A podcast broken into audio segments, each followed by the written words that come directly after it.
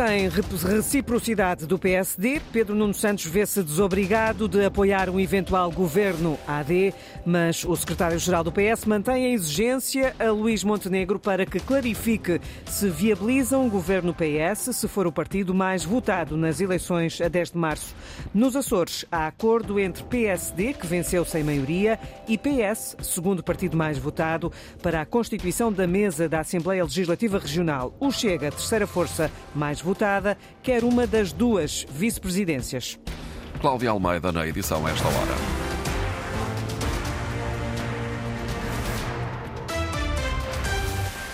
O secretário-geral do PS, Pedro Nuno Santos, exige reciprocidade ao PSD na viabilização de governo minoritário do PS. Aquilo que eu disse não, não retiro. Agora, o que nós exigimos é reciprocidade. É isso que nós estamos, é o único repto que eu quero continuar a lançar ao PSD é a reciprocidade. Mas acho que isso, diz, acho que isso é...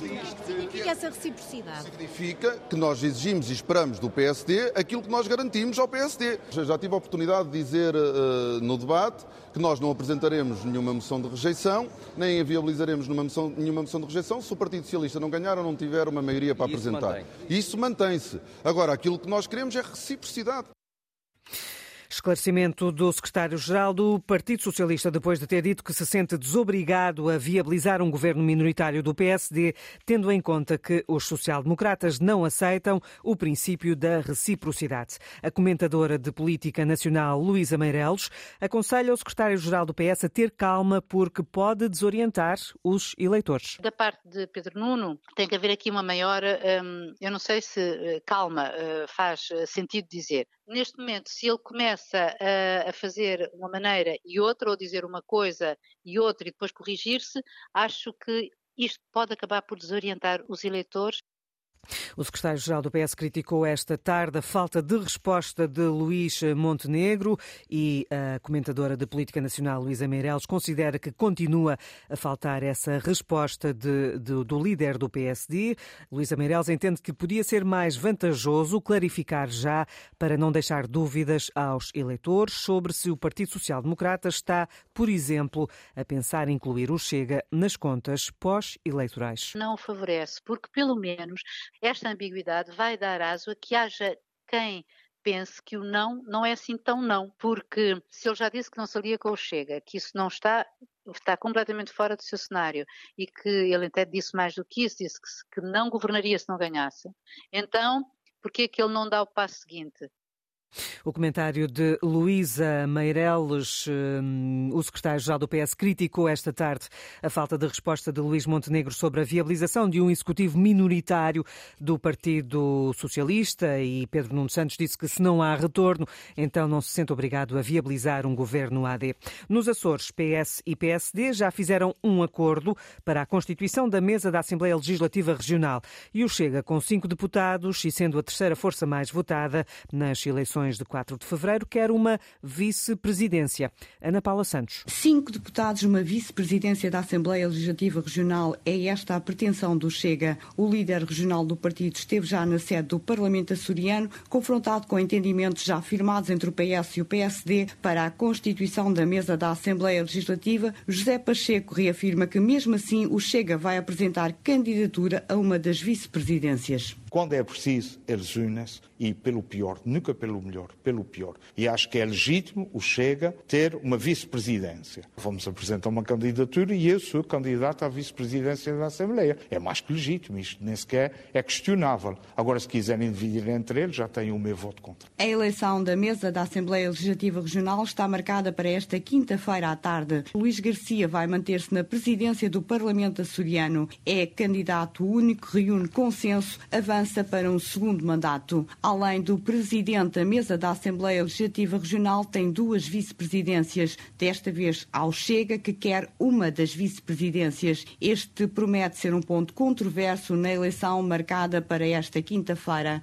Também para esta quinta-feira, os partidos vão definir as novas direções parlamentares. Até agora, deputado na Assembleia da República, João Castro é quem vai assumir a liderança da bancada parlamentar do Partido Socialista, um cargo que era até agora ocupado pelo líder do partido, Vasco Cordeiro.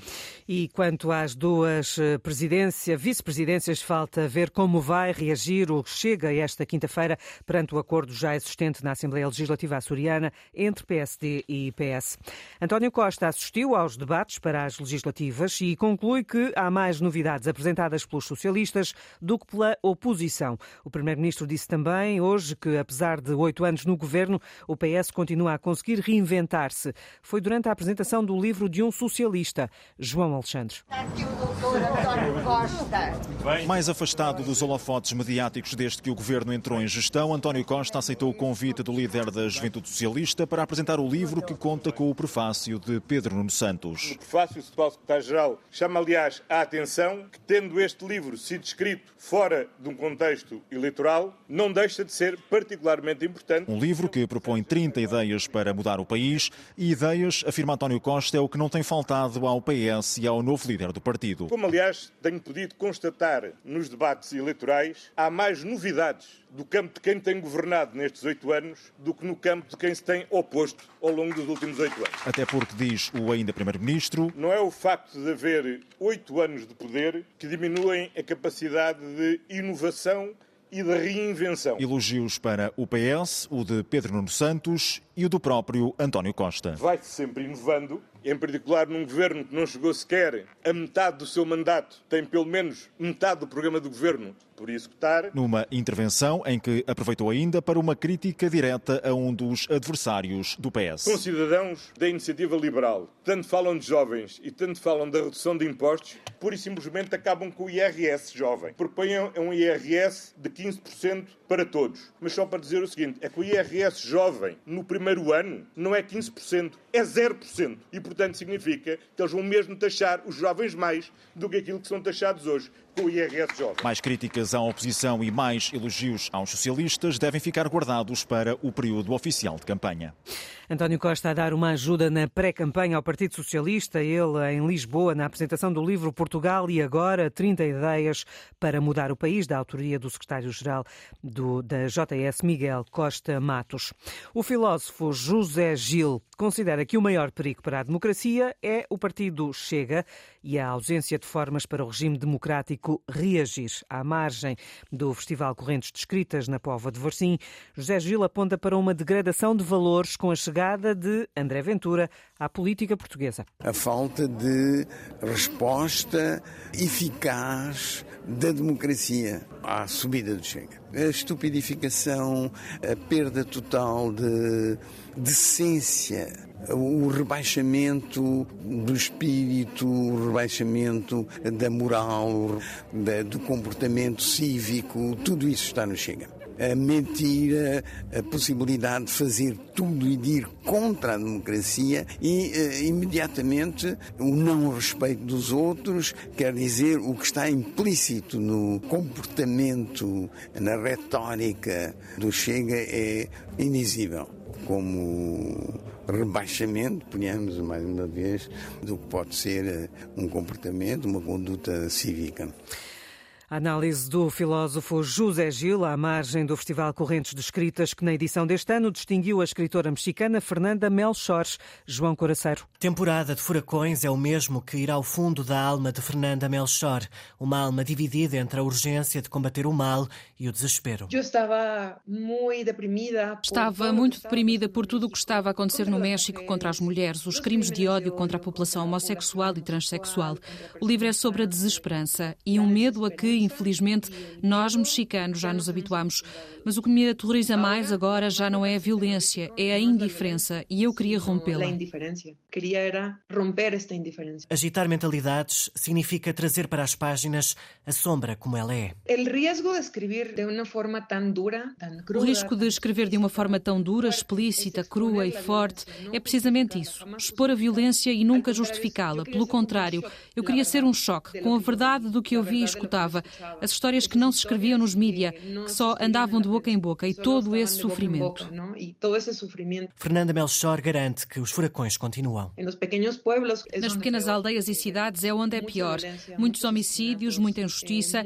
Se algo te acontece no México, o mais provável é que não se faça justiça. Infelizmente, é um livro atual, quase 10 anos depois de ter escrito, e que fala de uma realidade do México. Depois há um certo fascínio de Fernanda Melchor, escrever para entender o grande mistério. Creo que todos somos capazes de cometer coisas espantosas. Acho que todos somos capazes de fazer coisas aterradoras e algo nos impede. A mim isso deixa-me obcecada. Vicia-me explorar o que é que acontece para darmos esse passo. Qual a linha que divide quem comete e quem não comete crimes. Cometem crimes e a los que não. E o prémio no Correntes de Escritas vai servir para continuar esse ofício. Prémio para a escritora mexicana Fernanda Melchor pelo livro Temporada de Furacões.